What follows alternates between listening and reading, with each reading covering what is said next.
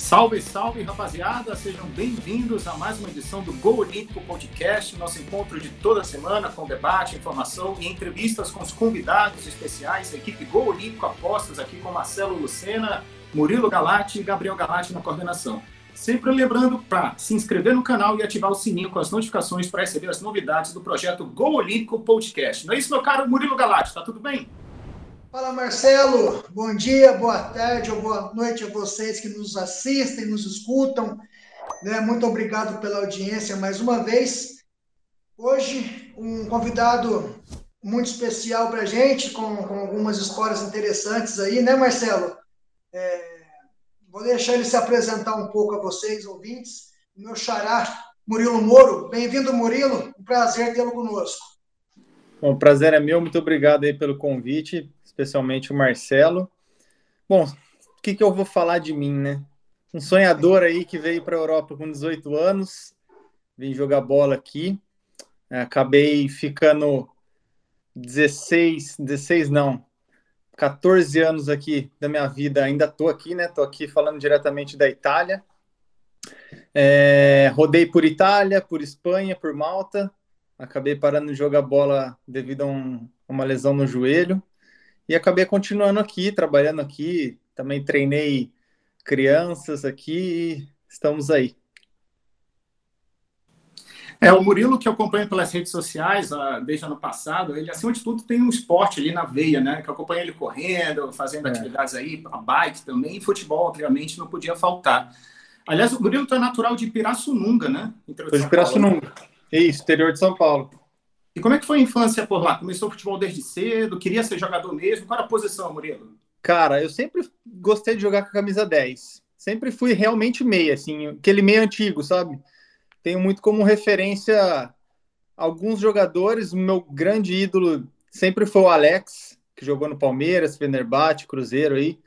E sempre gostei bastante também do Piro e do Zidane. Então, eu sempre oscilei muito entre volante e meia meia, meia criador, né? Comecei nas categorias de base do CAP, acho que como toda criança jogando no time da cidade, né? Ou jogando campeonatinhos ali na região.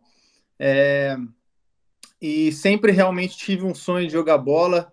Tanto é que quando eu estava aí na beira dos meus 17, 18 anos, tive uma conversa muito séria com meu pai e falei: pai, não vamos gastar dinheiro com faculdade, não vamos prestar Enem, prestar nada eu quero ir para fora. Já estava com algumas oportunidades de jogar, de jogar fora, né?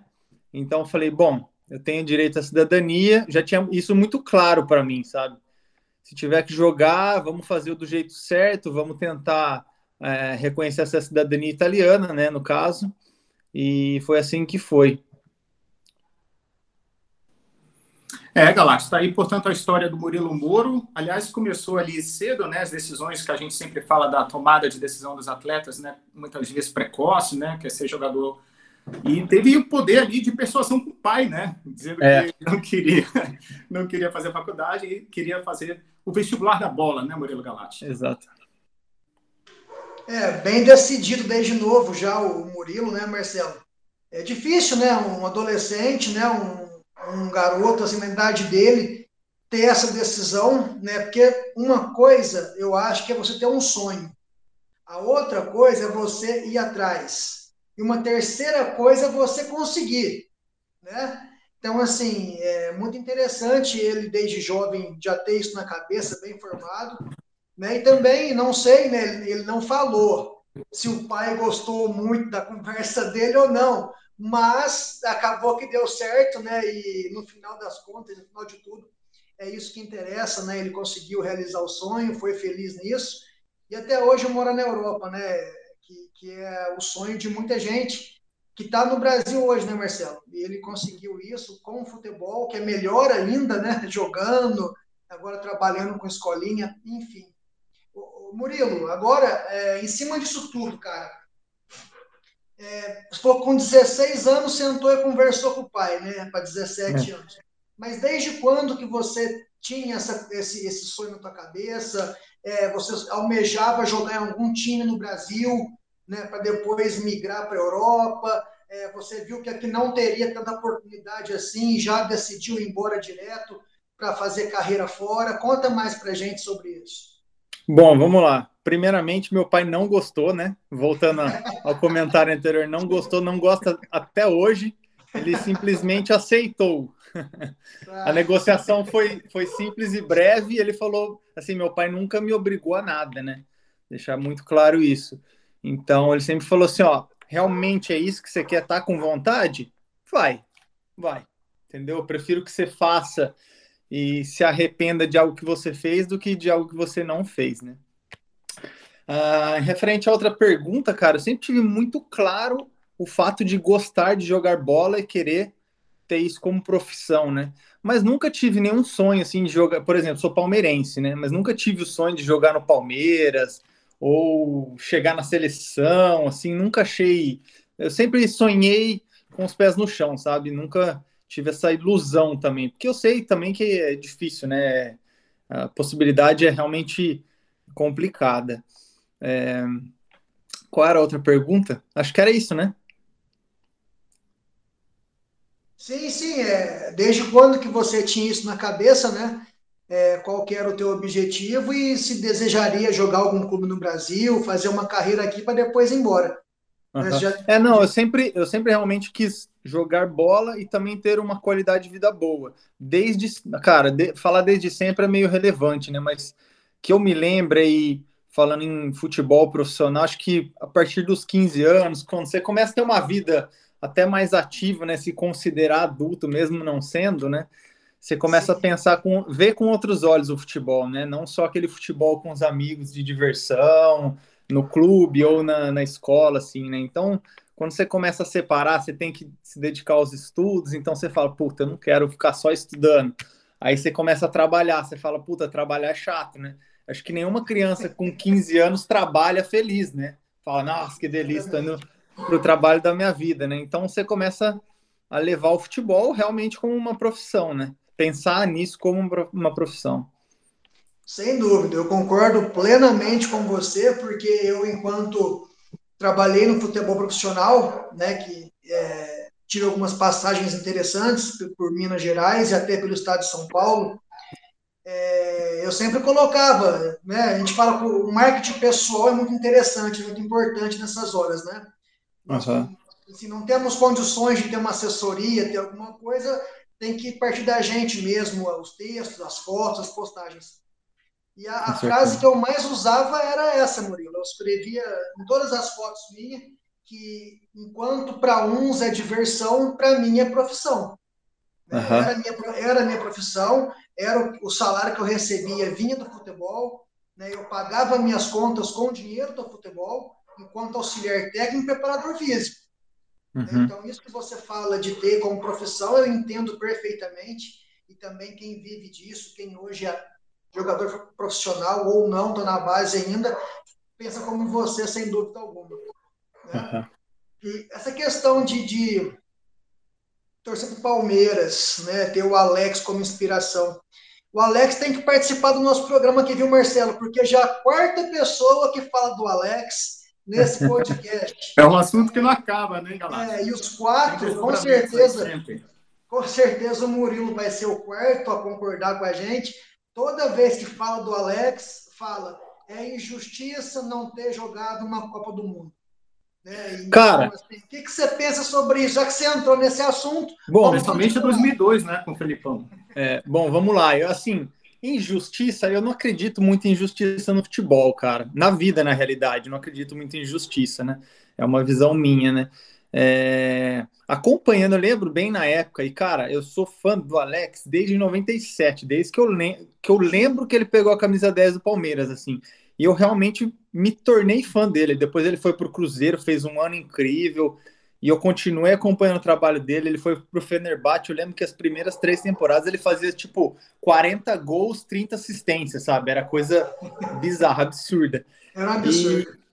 E em 2002, cara, eu lembro que em 2001 ele foi muito bem nas eliminatórias, inclusive fazendo gol contra a Argentina. Eu lembro até hoje de um gol que ele corta de fora da área, o zagueiro dá carrinho e ele mete para dentro. Só que você leva o Alex, você tira quem? E assim, com certeza o Alex iria para a Copa e não jogaria, é óbvio, assim. Se jogasse, ia jogar 10 minutos ali contra a Costa Rica, aquele jogo que todo mundo jogou, sabe? Porque você, como você vai. Quem você vai tirar? Rivaldo, Ronaldinho, Ronaldo. É, acho que Rivaldo e Ronaldinho, né? Porque é era mais a área dele. Mas a, e... vaga, a vaga do Alex ali, para mim, era no banco, ao lado do Ricardinho. O Ricardinho ou o Kaká. O Kaká, com 19 anos lá, não tinha bagagem nenhuma para estar lá é. naquela ocasião ainda. Né? E lembrando, Galate, que o Djalminha estava na lista, né? Djalminha, Djalminha era para ser convocado, mas ele deu passada lá no um, técnico um, e mês ele convocou ele. É, é, é, E lembrando também que tinha aclamação nacional de Romário, né? Exato, exatamente. Então, cara, eu acho assim, injustiça seria se o Brasil tivesse sido eliminado na primeira fase, aí todo mundo ia cair de pau no Filipão. Mas o cara foi Como campeão, ganhou, bancou. É, é, isso aí. Teve, ele teve uma visão, uma ideia, ele falou: ó, eu acho que o esquema é esse, os jogadores que funcionariam para mim seriam esse, e foi campeão. Então, assim, eu entendo esse lado de injustiça, porque o Alex foi tão brilhante que quase todo mundo fala que ele merecia pelo menos ter participado de uma Copa, né? Mas, cara, ele foi brilhante. Ele é, tem uma estátua lá em Istambul que eu acabei indo conhecer. Inclusive, uma história muito bacana, cara. Caminhando com a minha esposa por Istambul, só pegando esse lance de Alex aí.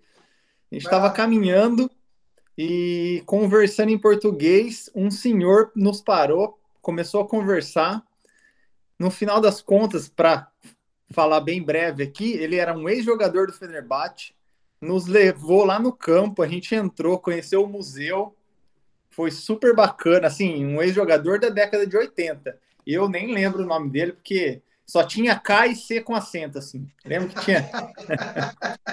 Mas aí ficou uma história aí, linkando o Alex e, cara, foi uma realização para mim, porque você fala que você é brasileiro lá na Turquia, cara, primeira palavra que eles falam é Alex de Souza. Alex de Souza, Alex de Souza, até os torcedores do Galatasaray. É, imagina então, a idolatria do Alex lá. Tanto tem uma estátua, né? Não é qualquer um que tem uma estátua num time de futebol. Né? É. Tem que ser realmente uma figura muito é, icônica, vamos dizer assim. Né? É, e Mas, ele, era não... tão ídolo, ele era tão ídolo lá, cara, que ele ia ultrapassar o detentor do recorde é, de gols no Fenerbahçe e o detentor era o treinador dele. Foi por isso que ele foi embora do Fenerbahçe. Faltavam, é, acho que, cinco gols, três gols, alguma coisa do tipo. O, ego fala mais alto às vezes, né? Falou mais alto. Marcelo, só para você, você poder falar, deixa eu fazer a última questão com ele, aproveitando o engajamento. É, Murilo, e como é que surgiu a oportunidade de você sair de, de Pirassununga né, e, e ir para a Itália? porque assim, é uma ponte muito grande, né? E ainda uhum. com 16, 17 anos, não é tão simples assim. Como é que é. surgiu a oportunidade? Aonde que foi essa, essa vitrine sua? Cara, através de networking. Olha como é louco, né? Um amigo meu de Pirassununga. Olha que louco essa história, olha que louco, vai ouvindo. Era para eu estar tá nas cabeças, né? Mas não aconteceu. Mas enfim, um amigo meu, ele era criador de curió criador de Curió e criador de Pitbull. Ele conhecia, ele tinha um amigo que também trabalhava com isso, que era sobrinho do Alexandre Martins. Alguém aí conhece Alexandre Martins, empresário? Não, não vão lembrar, dele. né? Não lembro dele. Ele, não, não lembro. ele simplesmente é o cara que levou o Ronaldo para Inter de Milão. Só isso.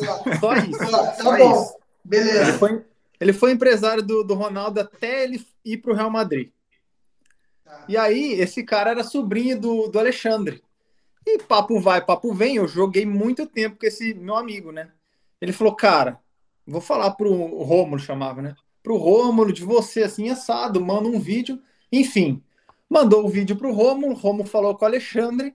O Alexandre, com todo o poder dele, falou: beleza, vou colocar você no Olímpia, estado de São Paulo, para participar da, da, Era a Série A2 ou a, a, a Série A3.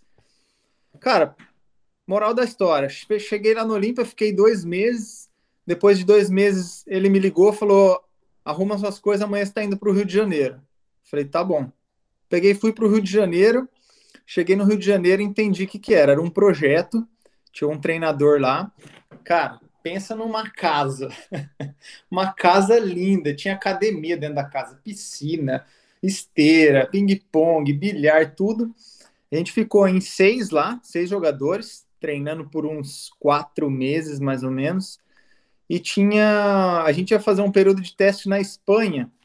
É, a gente foi para Valência, eu fui para o Levante, fiquei três meses no Levante outros foram para o Vila Real, outros foram pra, para o Valência mesmo. Enfim, ficamos três meses lá, né? Os 90 dias de turista que a gente teria direito. E eu e mais um passamos. Então, assinamos um pré-contrato com algumas cláusulas, e nessas cláusulas tinha o fato de ter, porque eu tinha possibilidade de ser cidadão, né? Europeu, né? E lá, cara, se você não tem passaporte, os caras não vão te pegar. Não vão. Aqui, né, na realidade, não vão te pegar. Cara, você não tem nome, você não é conhecido, você é jovem, uma jovem promessa e tudo mais, né? E quando eu assinei o contrato, inclusive eu tenho até hoje o jornal, saímos no jornal é, Super, Super Deporte. Foi no dia, não sei se vocês vão lembrar, em 2009, primeiro clássico do Cristiano Ronaldo e Kaká, 5 a 0 Barcelona. Foi nesse dia. Então tá lá na capa, Cristiano Ronaldo de cabeça baixa, e passa mais umas três, estava eu lá. Entendeu? Então tava realizando um sonho, né, cara? Mandei foto para a família. É, depois saí, depois no jornal interno, o Levante tinha um jornal interno e tal. Então, eu voltei para o Brasil, era Natal, passei alguns dias no Brasil e falei, meu, tô indo para a Itália, vou agilizar esses documentos, né? E aí os documentos não saíram tão rápidos quanto eu queria e acabei indo para CS Levante porque tinha um treinador lá. Olha, como a bola é louca, né? Tinha um treinador lá. Esse aí vocês muito provavelmente também não vão lembrar. Aliás, Duas... nossa cidade é espetacular. Descobri Sestre Levante através do Murilo aí no Instagram dele. Galáctico, quando for na Itália, na Ligúria, espetacular. Tem que ir, tem que ir, cara. Inclusive, daqui duas semanas estou indo para lá. Tá de olho no Odisseia de Apolo. É. Então, cara, aí que, que aconteceu? Eu estava na Itália tentando fazer isso parado, então você dava aquela corridinha sozinha, né? Porque assim, eu sou, sempre fui muito disciplinado, sabe? Então não parava, não parava, treinado até aparecer a oportunidade. Só que a burocracia na Itália, cara, não sei quem já veio para cá, quem já sofreu com isso, é algo assim surreal, é realmente surreal. E eu ficava nessa espera. E o pré-contrato, eles esperariam seis meses. Enfim, Passaram seis meses, esqueceram de mim. Os caras falaram: ó, felizmente, a barca tem que ser tocada, né? E aí, através de novo de networking, um conhecido é, tinha um treinador brasileiro simplesmente que fez gol na final da Copa dos Campeões pelo Porto, chamado Jorge Juari. Ele foi um, o sucessor do Pelé. Ele falou: vem para cá. E aí fui para lá e aí comecei. Aí a gente o César Levante estava na Série D na época, a gente foi campeão da Série D em 2011. E daí no outro ano eu fui para um outro time que estava com um projeto de subir para a Série D. E aí come você começa a rodar, né, cara? Você está em Série D, vai para a Série C, um e vai, e depois desce. E assim foi minha história. Assim, comecei a rodar os clubes aqui, até parar em Malta, na Série A em Malta, que seria a Série D do Brasileirão ou pior. E lá acabei machucando meu joelho e, e aí, cara, simplesmente deletei futebol na minha vida, assim. Foi muita frustração mesmo. Falei, ah, chega. Para mim deu, não quero mais nada. É, a bola realmente é muito surpreendente, né? É a muito louca. Te, a bola te leva para qualquer lugar, cara. Você tem que ir, né? Você, você não gasta nada, você vai a trabalho, você ganha dinheiro às vezes com isso também, então. É. E você aprende muito, né, cara? Você acho que o mais importante, porque ninguém vai ser jogador, né, Murilo? É. Eu acho assim, cara, ninguém vai ser atleta para sempre, ninguém vai ser jogador para sempre, principalmente no esporte, né? Cantor, sim, sim. o cantor ele canta até 80 anos, né? O ator também trabalha até 90 anos. O atleta, cara, ele tem aí 15 anos, no máximo 20 anos. Aí você pega exemplos como, sei lá, Rogério Ceni, Zé Roberto, né? Esses fenômenos da bola, mas é são raros os, os casos, né? Então, acho que a, a coisa mais importante é o aprendizado, né? Você vê assim, conheci vários lugares, hoje falo cinco línguas, então que, que universidade que eu faria para aprender tudo isso? Né? Exatamente. Marcelo. É o que eu falo pro meu pai. Não, e dessas andanças aí, Murilo, é, qual desses países que tu mais se identificou? Seria a Itália mesmo, em nível de cultura? Até assim, a gente sempre faz o comparativo do futebol, né? O futebol brasileiro às vezes está decadente, nível técnico, tático. E essas metodologias de treinamento, tu viu grande diferença assim nesses países que vi, tu passou? Vi. Porque tu falou que Malta vi. seria o nível D do Brasileirão, né? É. Cara, eu, por incrível que pareça, eu gostei muito da Espanha. Eu não sei se pelo fato de estar tá num, num clube de altíssimo nível, mas é, eu acredito que seja também um momento, né? Era 2010, 2010 a Espanha estava jogando fino da bola, era o famoso a famosa época do tic-tac, então eles realmente implementavam isso como cultura mesmo, sabe? Tá comigo já não tá mais, dominou tocou, dominou tocou, muita intensidade. Os treinos eram muito curtos, mas muito intensos, sabe? Eles ficavam numa uma resenha. Na hora que começava, meu amigo, pá, pá, pá, pá, pá, sabe? Muito intenso. E durava aí uma hora, sabe? Não mais que uma hora. Então, acho que em relação a, ao esporte mesmo, ao treinamento, a Espanha ganha disparada. Em relação à cultura, meu coração é completamente italiano, né? Você sabe aí, eu me considero italiano não só de passaporte, né? Já falo a língua, conheço muito bem o país tenho grandíssimos amigos aqui, então, em relação à cultura, não tem como negar a Itália ganha disparada. Aliás, nós três, né, aqui no podcast, tem essa paixão pela Itália também, né? É. Eu e o Galactus. É, sem dúvida. Né, Galactus, fizemos o curso em Roma de treinador em 2019, em dezembro. Sim. E fomos até Milão também, depois, ali no San Siro.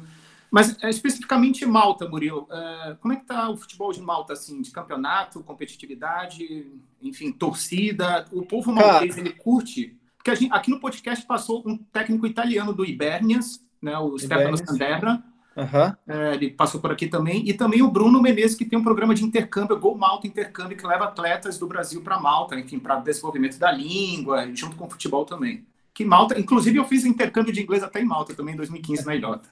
Bom, então você conheceu Malta, né? Cara, Conheci. Malta é um país muito curioso, assim, sabe? É muito curioso. É muito pequeno, né? É um arquipélago de 450 mil habitantes. Então você imagina, você foi para Campinas hoje, tem três vezes a população de Malta, cara. E mas é um país lindo, muito bacana. É, eles falam três línguas oficiais, é incrível, assim, foi uma experiência incrível. Só que, cara, o nível do futebol é muito fraco é realmente muito fraco. O que acontece? O time que eu fui era o Luxor St. Andrews. Era, acho que, o terceiro ano deles é, na primeira divisão. E eles têm uma estrutura muito boa, muito boa e independente. Eles não alugam campo, então isso já. Porque, assim, cara, tem. Sério, tem meia dúzia de campos lá. Tem um campo nacional, que é o Taali. O resto são todos campos pequenininhos com estádio aí para 500 pessoas, mil pessoas, sabe? É muito pequeno, muito pequeno mesmo. Porém, eles têm o campo próprio dele, tem escolinha de futebol dele, sabe? Com um campo também para molecada. Eles têm cerca de seis, sete campos lá, sabe?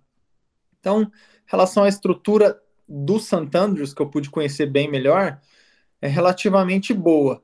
Mas, imagine eu falar de um campo próprio, escolinha, estádio para 500 pessoas na Série A do Brasileirão, entendeu? São, é, são realidades completamente diferentes, né? E o nível é muito baixo. O que acontece? É, depois, quando eu parei de jogar futebol em Malta, eu continuei é, morando lá por dois anos, né? Então eu pude sentir mais como que funciona o país, além do esporte, né? Porque quando você está no esporte, você só anda com, com a boleirada, né? Você sai junto, você só vive naquele ambiente ali. Vivendo fora, o que acontece? Tem muito africano que vai lá é, por conta desses acordos entre países. Então eles desembarcam lá sem nada, né? Eles estão fugindo de guerras aí, de fome e tudo mais. E, cara, eles se encontram no futebol esperança de pelo menos ter um emprego, né? Às vezes o cara nem fala bem o inglês ou não fala nenhum, nenhum tipo de língua além da língua própria dele. Então esses clubes pagam aí, sei lá, 800 euros, mil euros para cada um e eles jogam, eles dão a vida. Só que assim, são talvez jovens que não tiveram base nenhuma no futebol, sabe? Eles provavelmente jogavam bola com os amigos, assim como nós, né? Só que o brasileiro tem a cultura do futebol, né? Os africanos já não. Além dos africanos, os malteses, como eu te falei, cara, tem seis campos de futebol no país inteiro. Então, como você quer um maltês que ele desenvolva um grande, uma grande cultura, uma grande escola de futebol dentro do país, entendeu? Então, é muito difícil. Então, realmente, para mim, o nível do futebol maltês é, é, eu considero um nível amador aí, mesmo sendo Série A. É, pois é interessante essa questão né, da ilhota de, de Malta e a, essa forma precária né, do futebol que, enfim, tem tanto projeto aí, como o Bruno Menezes também, que a gente conversou, né, Galate, lá atrás, que ele tem esse projeto de levar os atletas, né, o desenvolvimento da língua também, questão bem interessante. Ainda antes de passar para o Galate, Murilo, é, como é que tu vê a percepção, por exemplo, aí na Itália, como é que os italianos veem futebol brasileiro, assim, com a relação deles com o campeonato brasileiro? Eles assistem, eles acompanham? Qual é a tua percepção de tantos anos na Itália, em Sestro Levante, hoje em Roma, enfim? Bom, em relação ao futebol brasileiro, o campeonato brasileiro, eles não assistem. Não assistem? Não, não assistem porque nenhuma TV passa aqui. Agora, inclusive essa semana eu descobri que chama tem um canal aqui no Digitale Terrestre, vocês devem saber. Digitale Terrestre seria a TV aberta, a TV aberta é, daqui, né? No canal 60 ou 61, tem um canal que chama Solo Calcio. Então agora eles estão passando os melhores momentos, tipo segunda-feira eles passam alguns gols do Brasileirão e do Campeonato Argentino. Mas só, mas só. E no jornal, às vezes uma vez pelo menos por dia eu abro o site da Gazeta, ninguém fala, sabe? Então, o campeonato brasileiro eles não acompanham, a não ser que, sei lá, saia um gol fenomenal, ou, por exemplo, uma estrela como Hulk, Daniel Alves, Diego Costa, que foram para o Brasil atualmente, talvez se eles fazem um gol, sai uma, uma manchetezinha ali bem baixinho no canto da direita, sabe? Alguma coisa do tipo. Agora, o futebol brasileiro, de uma maneira geral, eles amam. Eles amam, eles adoram o brasileiro, amam realmente o brasileiro que joga. É... Como eu vivi também em várias regiões aqui, por exemplo, na Ligúria, tem dois times em Gênova, né? Sampdoria e Gênova. Toda vez que, vai um, que ia um brasileiro para lá e eu tava lá, eles iam já me perguntar como que é, joga bem, não joga bem, da onde que veio, o que que fez, sabe? Então eles adoram, realmente eles amam o brasileiro. É, e por falar em brasileiro, Galati, ontem teve Roma e Lazio e com o Felipe Anderson dando um show, né? Na capital é. romana, que é um dos é. clássicos aí, aí do, da bota do país. É. Sim, eu acompanhei um pouco desse jogo, né? 3 a 2 para Lazio. É, o Mourinho, o Mourinho tá lá, né, cara? Bravo lá, falou assim: esquece a gente, não somos favoritos a nada, né? Tipo assim, joga pressão para os outros, deixa eu trabalhar quieto aqui. Mas é realmente é um grande clássico a nível de Palmeiras e Corinthians, de Flamengo e Vasco, né? Entre tantos outros do Brasil aqui. Essa questão que o, Murilo levantou, Marcelo, é, eu acho, não me surpreende de maneira alguma ter não passar o futebol brasileiro lá.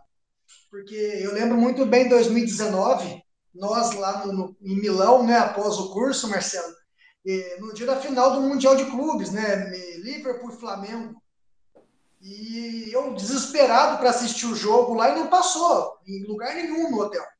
Nenhum, nenhum canal aberto da, da, na Itália passou a final do Mundial de Clubes.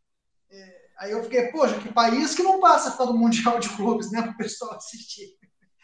Então, não passar o futebol brasileiro lá, para mim, não, não é surpresa alguma. É, e é bem interessante essa questão aí de aparecer o, os famosos, né, como ele citou, o Diego Alves, o Hulk, o Daniel Diego Costa, na verdade, é, esses destaques, né, que às vezes o pessoal acha que, que estão velhos, que vêm para o Brasil, Brasil pra, só para, na, na, linguagem do boleiro, para roubar, né, só para ficar aqui é. e tal, ganhando dinheiro nas custas dos outros, é, de alguma forma, a visibilidade que esse pessoal leva ao clube e a marca do clube é muito grande. Eu acho que quando contrata esses, esses, esses jogadores, não é apenas pelo nível técnico, e sim também pela visibilidade que eles, tragam, que eles trazem, pela vendagem de camisas, entre outras coisas, né? Que eu acho que é bem válido para o futebol brasileiro visto nos dias de hoje, né? Ô Murilo, pegar esse gancho que você falou aí, Sim, e quando essas, no... quando essa no... essas notícias de grandes jogadores voltando para o Brasil aí, em, ao redor dos 35, 36 anos, eles realmente veem isso como um final da carreira, sabe? É decadente sim, sim, claro. o europeu, né? Ele fala, ah, beleza, ganhou. Ele, o que, que eles pensam? Ganhou o pezinho de meia deles aqui, agora vai realmente roubar mais uns dois anos lá, fazer um bom contrato para acabar a carreira, sabe? A mesma coisa acontece, né, quando um brasileiro, ou até agora os italianos estão saindo um pouquinho mais, né? É, quando eles vão para a China ou para a Arábia, eles interpretam da mesma maneira. É, não, não só no o italiano, né, Murilo? Eu acho que todo mundo acaba pensando dessa maneira. E, na verdade, alguns sim vêm só para roubar mesmo, sem dúvida alguma. Vão para Dubai também, para a China. Você acha, pô? Né, nível técnico baixíssimo, né? Não tem esforço hum. algum. Treina uma vez por dia só, tranquilo, na sombra lá, sem sol forte na cabeça. Pô, quem não queria? Campeonato dura cinco meses, né? É, dura cinco meses, né? Você chega lá, o Sheik já te dá uma, uma Lamborghini de presente, pô, isso aí. Aliás, Murilo, se pintasse uma proposta do mundo árabe, tu iria sem pensar duas vezes, né? Pela questão financeira, única um ano, pô, um ano só, um ano só. Uh, um aninho ali, 12 meses, faz pezinho de meia, vida feita. Mas, Murilo, então, beleza. Você foi, jogou, participou de várias equipes, né? Teve sua carreira aí na, na Europa. Aí você parou de jogar por causa do seu joelho, abandonou o futebol, né? Desistiu do futebol por causa da lesão. E aí, você faz o que hoje? Como é que você começou a entrar em outros meios? Conta pra gente aí. Bom, é, na realidade eu abandonei não, não só por conta da lesão, por conta das dores, sabe?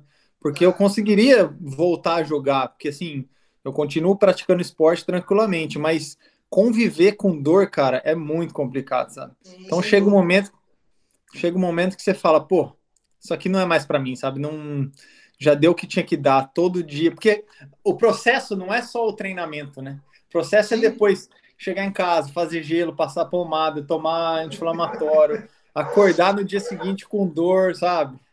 Então isso que me chegou, chegou no meu limite, assim, sabe? Falei, bom, não quero mais isso para mim.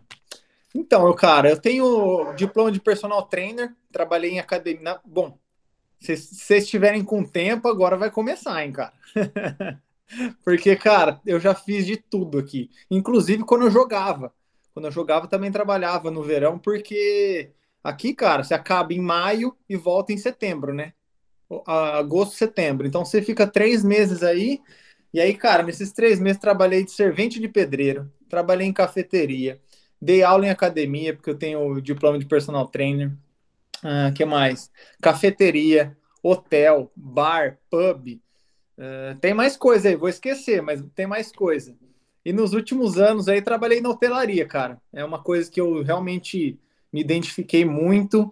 É, modesta parte, sou muito bom no que eu faço. Então, acabei gostando disso. Eu gosto muito de contato com pessoas, sabe? Conversar. Então, tá toda hora. Cinco minutos aqui você fala uma língua, depois chega um outro cliente de outro país, você tá falando uma outra língua, você vai ver, você foi para casa, falou cinco línguas, conversou com gente do mundo inteiro. Então, além da satisfação é, profissional, tem essa satisfação pessoal, né? Que você vai sempre aprendendo um pouquinho, vai, em alguns casos, fazendo amizade. Acho que é isso que você acaba levando da vida.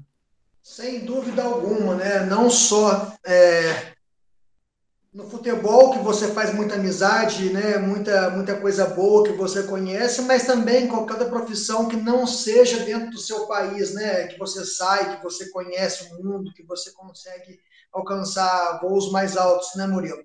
Exatamente. E isso é importante para a cultura nossa, né, cara? A gente sair do mundinho, sair do, vamos dizer, o outro, da casca do ovo da mãe, do pai aqui, né? E conseguiu é. o Marcelo também hoje em Portugal, aí já rodou o mundo também. Sempre, sempre brinco com ele aí, morou em Portugal, na Itália, em Malta, né? Enfim, é muito bacana, muito interessante isso. E eu tenho, se eu, eu tenho vontade também um dia de, quem sabe, poder dar uma rodada aí no mundo e achar um lugar legal para eu escolher, falar, vou ficar aqui, aqui que é meu lugar, e, e daqui para frente você vai ser daqui só. Muito bacana. Parabéns pela história, né? A princípio, parabéns pela história aí. Aliás, Galate, ele está com um projeto agora que é o sonho, acho que é de 99,9% da humanidade. Viajar de motorhome pelo mundo.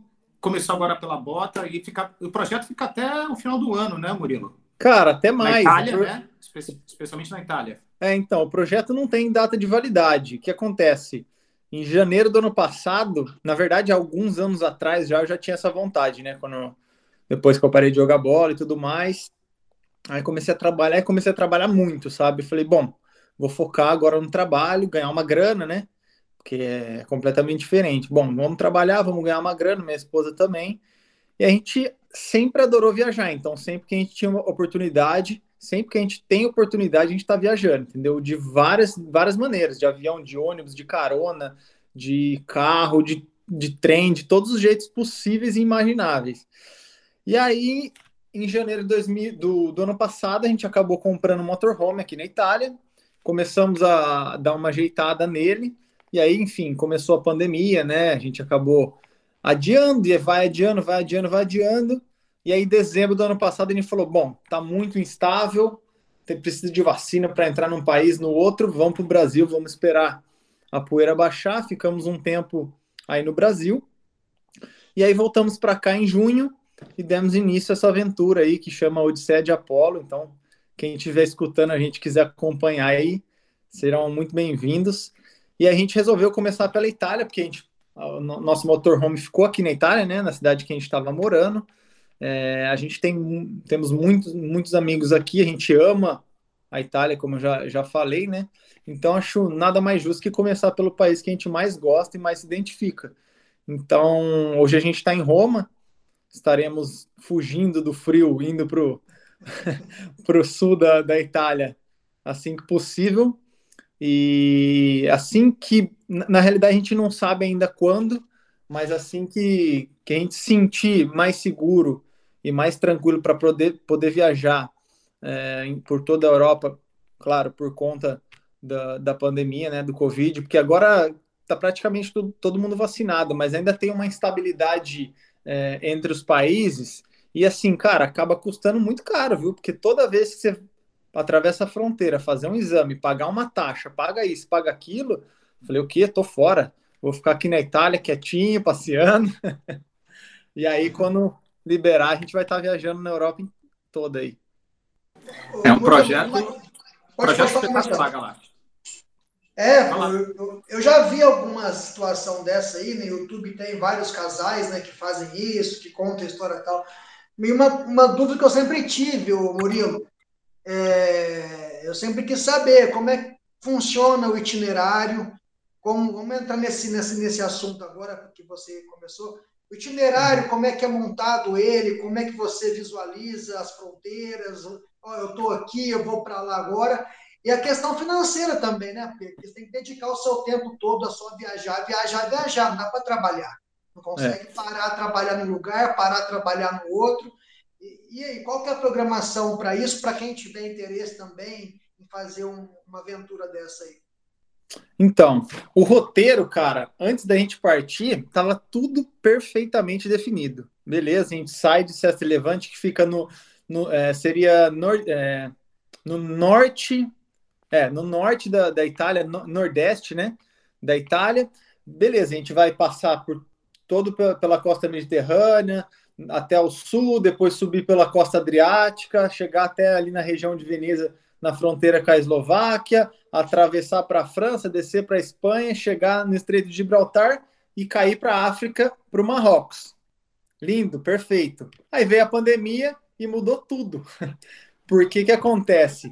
Eu ia viajar, nós iríamos viajar conforme as estações. Então a gente ia passar pelo sul, que é a parte mais quente aqui da Europa, né, o sul da Itália, inclusive as grandes ilhas da Itália e Malta, e depois iríamos passar o inverno na África, que teoricamente seria um pouquinho mais, caro, mais, é, mais quente. Mas enfim, veio a pandemia e mudou tudo. Então agora o nosso roteiro, nosso itinerário, basicamente ele é feito a cada 15 dias. Então, 15 dias a gente sabe mais ou menos para onde vai.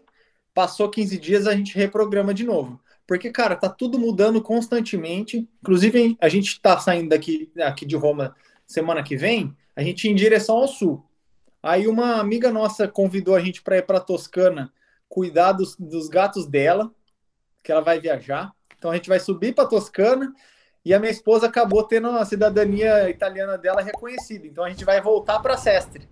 Tudo mudou tudo de repente, entendeu? Então, a cada 15 dias a gente vai se reprogramando, entendeu? Em relação à questão financeira, cara, eu acho assim, a coisa essencial para você poder viajar, porque a gente pensa, né? Ah, cara viaja o tempo todo, gasta muito. Cara, a gente é, eu cortei meus gastos, a gente gasta um terço do que eu gastava quando eu trabalhava. Então, assim, meus gastos, nossos gastos caiu drasticamente, né? E a primeira coisa que uma pessoa precisa ter é organização. Saber o quanto de dinheiro ela tem, obviamente investir um pouco disso, porque, cara, você investe sua grana, a grana trabalha para você, entendeu? A grana. Ah, você não, você não vai ganhar 10 mil euros por mês. Só que vai cair um pingado, entendeu? Então você combina a redução de custo com uma renda passiva de alguma maneira, entendeu? Então isso já dá uma certa tranquilidade. Porém, a gente faz trabalho esporádico, cara. Então, assim, a gente vai cuida de gato, que não é problema nenhum. Então, a gente está morando no motorhome. Vai ficar duas semanas numa casa, beleza, a gente entra em. É, faz um acordo com os donos da casa, ó, a gente vai pagar tanto, você cuida tantos dias, vai pagar X tanto, você cuida X dias. É, tem vários tipos de trabalho remoto também, através de computador, então minha esposa também faz um trabalho remoto é, através da escrita. É, que mais? Tem muita gente que faz um trabalho é, temporário, então o cara vai, sei lá, por exemplo, mês, mês de outubro vai começar a colheita de, de azeitona aqui para produção de azeite geralmente dura outubro, novembro, comecinho de dezembro. Então a galera vai, trabalha dois meses, viaja três. Aí agora também coincide com a colheita de uva. Trabalha mais dois meses, viaja mais dois. Muita gente faz isso, entendeu? Então é mais uma questão, lógico, de você estar tá aberto às possibilidades, né? Não ter medo de nenhum estereotipo, ai, o cara tá limpando privada, tá limpando a rua, tá colhendo azeitona. Cara, você está sobrevivendo, ninguém tem nada a ver com isso, entendeu? É um trabalho digno como outro qualquer, entendeu? Então, por enquanto, a gente está curtindo, fazendo as coisas com calma, mas nada impede, ainda mais a gente não tendo tanta programação, nada impede da gente falar, beleza, vamos parar três meses, trabalhar aqui três meses para depois continuar seguindo. Mas o principal é reduzir os custos. Tá aí, né, uma assessoria gratuita com o Murilo Moro. é, é, podcast é. também é cultura, né, Marcelo? Não é só futebol. é, tem que aproveitar essa consultoria gratuita, que, que aliás eu acho que é o sonho de todo ser humano, né? Ter essa possibilidade dúvida, de viajar o mundo, de, enfim, conhecimento, cultura, idiomas. Aliás, voltando um pouco ao futebol, Murilo, é, a questão do idioma, tu acha que atrapalha muito, porque a gente discute a questão do técnico brasileiro de fazer sucesso ou não no exterior, né? Que os argentinos normalmente têm mais êxito, né? No exterior, não sei, devido ao idioma, conhecimentos, cursos, faz realmente muita diferença? Os técnicos brasileiros ficam muito atrás devido a não falar mais línguas? Cara, eu não acho nem só que os técnicos brasileiros ficam muito atrás. Qualquer tipo de profissional fica atrás. Eu acho que a língua faz toda a diferença. Toda, toda, em todos os quesitos de quando você sai da sua casinha. É, na realidade, vou, eu vou mudar isso. Eu acho que a comunicação faz toda a diferença. Cara, você mora, eu morava em Pirassununga. Se de repente eu chego em São Paulo e não tenho um, um método de comunicação bom, tchau, acabou, não vou conseguir nada lá, entendeu? Então acho que comunicação é primordial para você conseguir qualquer coisa na vida, sabe? Na vida. Voltando à língua, cara, a gente tá cansado de ver casos e casos de jogador que vem para Europa, bate e volta, bate e volta. Pô, o cara, Gabigol, cara faz 40 gols por temporada. Agora, você vai falar para mim que o time, tudo bem que o time do Flamengo é sacanagem, mas vamos voltar no Santos, quando ele estava no Santos. Pô, o time do Santos era ridículo, não era bom. E ele fazia aí seus 30 gols por temporada. Aí você vai falar que o time do Santos era melhor que a Inter e que o Benfica? O jogador perdeu qualidade técnica? Não perdeu. Ele é um excelente atacante. Então, cara, na minha concepção, tem duas coisas aí que. Agora estou usando o caso do Gabigol, mas a grande maioria dos, dos jogadores brasileiros e ou treinadores, né? Acho que, na minha concepção, são duas coisas. Primeira língua, o modo de comunicar é, é diferente, entendeu? Não adianta você falar. Brasileiro usa gíria pra caralho, fala palavrão, é mais desleixado, assim. E a segunda coisa é cultura, né, cara? Cultura. O, o europeu, ele não vê com bons olhos esse jeitão brasileiro de ser, sabe? Entendeu? Ou, ou você é o Ronaldo Nazário de Lima, que não faz porra nenhuma no treino, ou o Romário, por exemplo, chega lá e tum, dois, três, entendeu? Ou, cara, você tem que ralar, você tem que treinar e aprender a falar língua. Ou se comunicar, né? É, é, é essa questão do, do jogador que bate e volta, eu lembrei, Galate, lá atrás, nos anos 90, o Viola, quando foi para a Espanha, que não se adaptou devido à culinária. Ele reclamou da culinária, que não tinha arroz com feijão, e foi um dos motivos que ele voltou, acho que na época ele estava no Santos ou Palmeiras, final dos anos 90, mas a questão realmente da, da culinária, acho que, pô, tá falando do sul da Europa, que é uma das melhores do mundo, né, cozinha mediterrânea, e realmente o um atleta não se adaptar é realmente é uma coisa a ser pensada. Murilo Galati. É, não adaptar com a língua, né, com a cultura, tudo bem, mas comida, pô, ainda mais na Espanha, na Itália, é sacanagem. Acho Pô, que outra coisa, né? Eu... Os, ca... os caras não estão ganhando mil, mil euros para ficar difícil para fazer uma compra, né? Os caras ganham dinheiro para caramba, é só ligar lá. Arroz, feijão tem em qualquer lugar, cara. É, Exatamente. Verdade, pô, é verdade. O Viola chegou a jogar no Valência, né? Essa... Acho que foi na época do Valência. Valência depois ele veio para o Vasco, né, Marcelo, em 2000 ali. Voltou para o Vasco da Gama, é. No final dos anos 90, início de 2000. Time ruim, né? Voltou time ruim, Edmundo, Romário. É, um timinho, mais ou pernambucano. Um timinho mais ou menos do Vasco naquela época. Saudade, Marcelo. Essa questão que ele falou do Juninho Pernambucano é, retrata bem, né? Porque o Juninho, pô, o cara polido, né? Estudado, né? Fala o idioma e hoje ocupa um cargo diretivo no, no Lyon da França, né? Aliás, manda e desmanda no clube. Muito bem, lembra, cara. Desculpa, Murilo, só te interrompendo. Aí você, você deu o exemplo do Juninho, e aí eu vou colocar o exemplo do Leonardo também. Leonardo, eu ia citar isso agora. Leonardo foi, é foi no Milan que ele é hoje no PSG, cara, é a mesma coisa. Então você pega dois jogadores que foram incríveis na, e o Leonardo foi técnico e dirigente, né? Também na beira do campo também. É.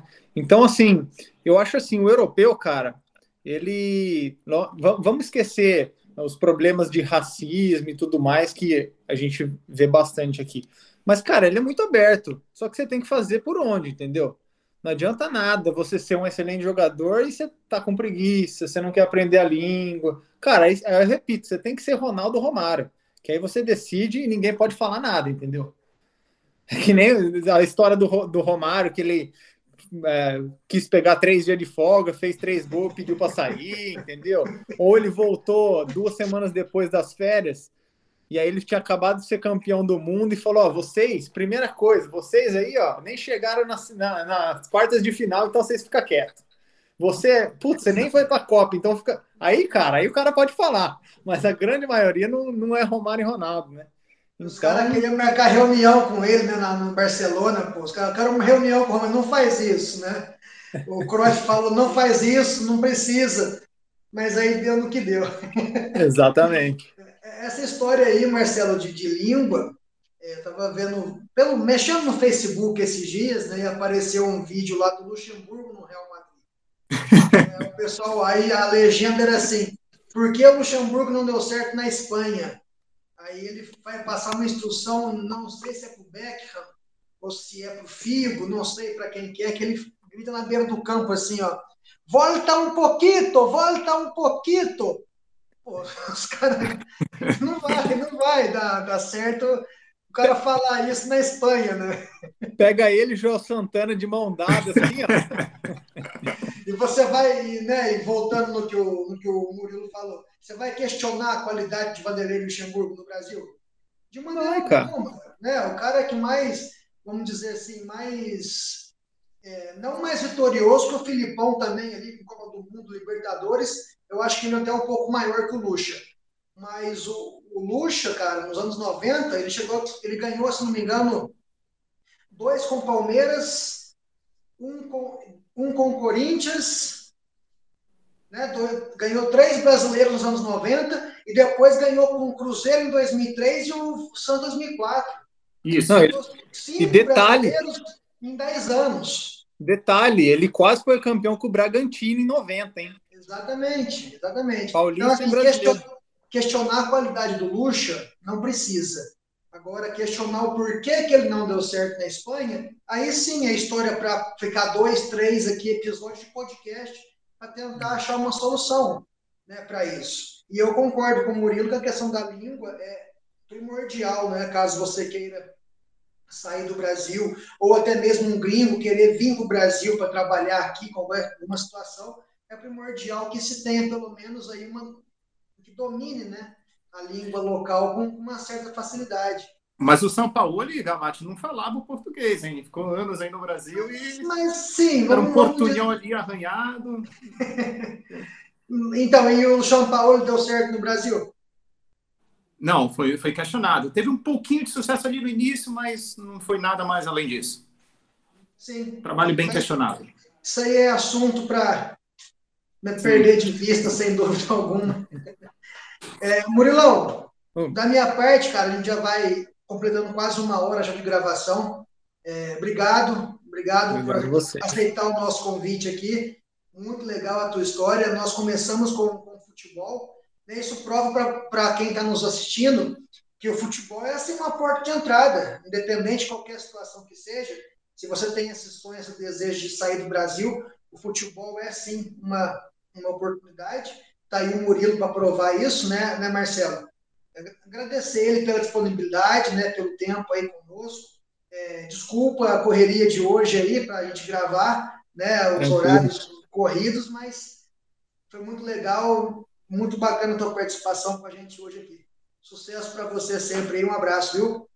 Oh, valeu, Murilo. Eu que agradeço aí você, Gabriel e Marcelo aí que estão fazendo essa transmissão muito legal ter, ter tido a oportunidade de expor um pouquinho da minha vida aí, do futebol e além do futebol, né? Então, foi muito legal relembrar essas histórias aí, que às vezes a gente acaba até esquecendo.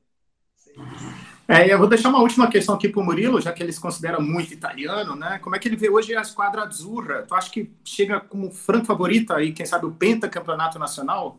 O pentacampeonato mundial, aliás. Cara, eu, deixa eu sim, interromper os dois aí. Já que os dois falam italiano, faz a pergunta em italiano, ah, Marcelo. Pô. Não, mas italiano do, do Murilo pô, é bem melhor. O meu é do Paraguai. Do Paraguai. Mas português é melhor mesmo. Vai português? Português.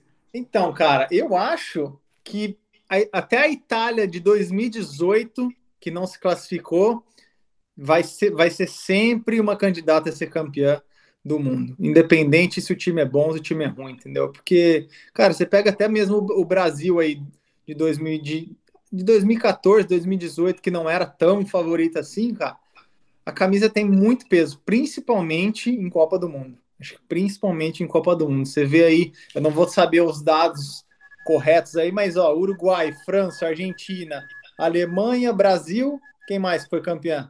Itália. E a Itália. E a Itália. Seis.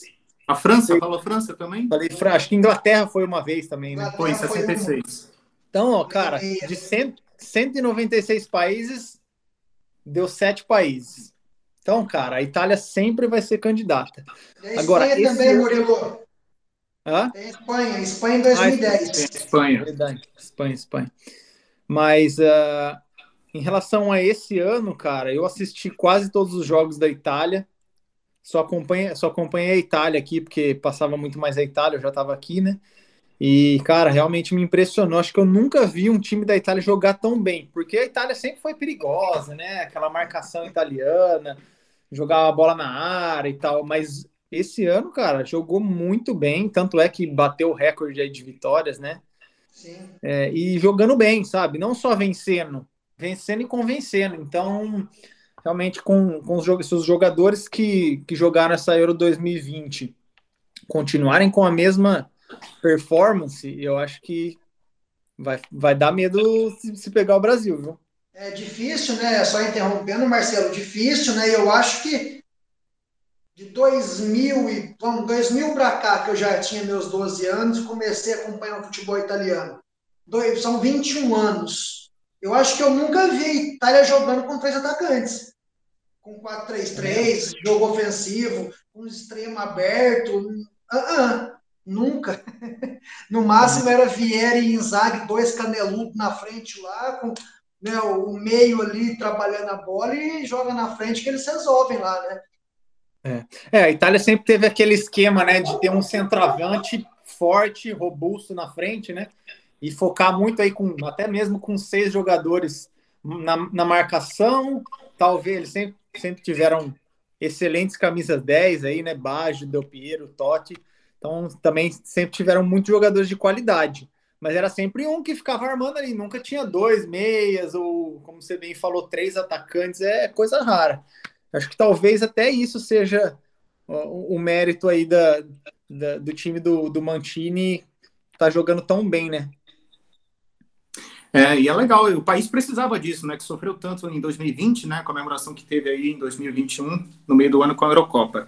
Então, agradecimentos especiais a Murilo Moro. Muitíssimo obrigado, Murilo. Muitíssimo mesmo obrigado de coração por aceitar o convite do Golímpico Podcast. História de vida espetacular. Aliás, a gente está gravando hoje, 27 de setembro, aniversariante, hein? 25 de setembro, não foi? Foi sábado? 25 de setembro. Palmeirense e romanista. Será que eu fiquei feliz no dia 25?